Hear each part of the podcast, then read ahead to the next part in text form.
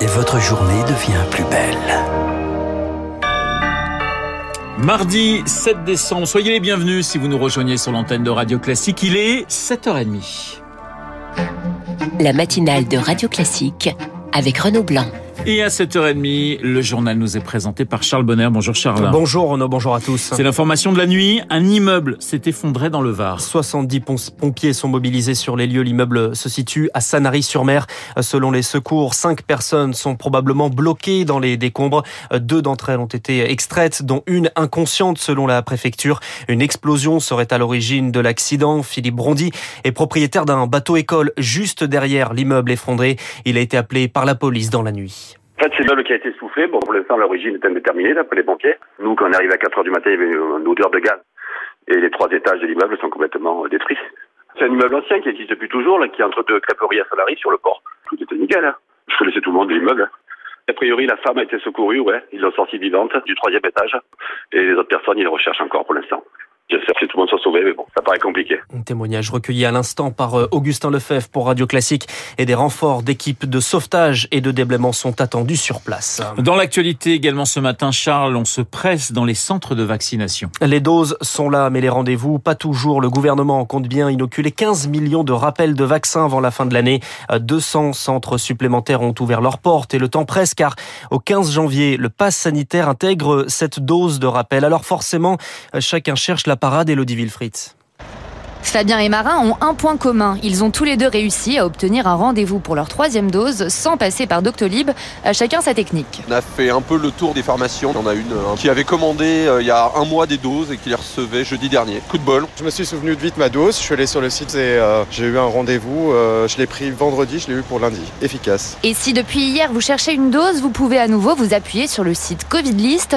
Lorsqu'une dose est disponible près de chez vous, vous êtes alors directement contacté. Martin Daniel, son cofondateur. Il y a 4300 centres de vaccination qui ont utilisé Covid-10 depuis mars dernier. Et donc ces centres, petit à petit, remettent à disposition des doses de vaccins. Vous allez recevoir un email s'il reste des doses. Et donc vous avez quelques heures pour présenter à votre centre. Si après cela, vous ne trouvez toujours pas de rendez-vous, inutile de paniquer pour le docteur Coré Mognon, responsable du centre de vaccination du 18e arrondissement de Paris. Car comme l'a indiqué Olivier Véran, les créneaux s'ouvrent au fil de l'eau. On est dans une phase d'organisation. Dans les 24-48 heures, nous, on va ouvrir 2000 rendez-vous pour la semaine prochaine. Et ça, ça va être crescendo sur les semaines suivantes. Patienter, même si c'est difficile, on sait, on fait tout ce qu'on peut. Les plus de 65 ans n'auront eux plus besoin d'attendre. Ils peuvent désormais se faire vacciner dans tous les centres sans rendez-vous. Et le reportage d'Elodie Wilfried, plus de rendez-vous pour les plus de 65 ans, c'est l'une des principales annonces de la conférence de presse que tenaient hier Jean Castex et Olivier Véran. Pas de restrictions sauf pour les discothèques. Elles ferment leurs portes à partir de vendredi et pour quatre semaines. Il faut lever le pied, c'est le conseil du Premier ministre avant les fêtes qui demande également aux entreprises de permettre deux à trois jours de télétravail par semaine. Les discothèques ferment, mais dans les restaurants et les bars, on ne change rien. Le protocole reste le même, mais le secteur est tout de même en difficulté. Les réservations s'annulent, euh, s'accumulent, euh, pardon, les réservations s'annulent en cette période de fin d'année. Cela ne risque pas d'arranger les choses, euh, puisque les États-Unis déconseillent cette nuit à leurs ressortissants de voyager en France. Pascal Mousset est le patron de chez Françoise. C'est dans le 7e arrondissement de Paris. Et même sans nouvelles restrictions, son chiffre d'affaires est en baisse de 20%.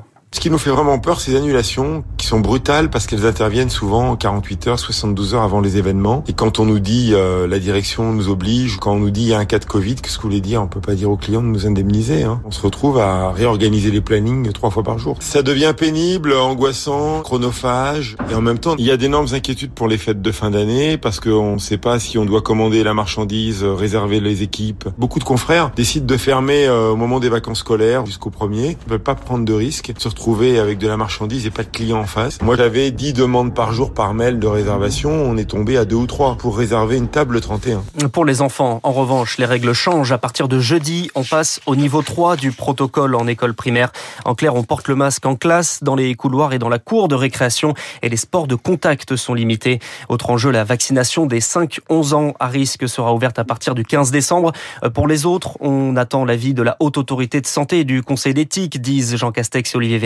S'il y a un feu vert, elle pourra commencer d'ici la fin de l'année sur la base du volontariat. Eh bien, cette cinquième vague, on en reparlera à 8h15 avec mon invité, l'infectiologue Benjamin Davido. Il est 7h34 sur Radio Classique. Emmanuel Macron sur le terrain, le chef de l'État est dans le Cher aujourd'hui, Charles. Comme un air de campagne sans être encore déclaré candidat, le président vient parler des sujets du quotidien.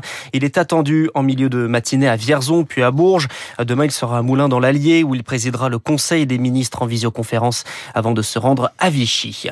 Leur tribune a jeté un pavé dans la mare signé par 3000 magistrats et publié fin novembre dans Le Monde pour dénoncer une justice en manque de personnel qui doit rendre des décisions vite et mal. Leurs auteurs sont reçus aujourd'hui par le Conseil supérieur de la magistrature. La communauté internationale craint le retour de la guerre en Europe. La Russie est accusée d'amasser des troupes à la frontière avec l'Ukraine.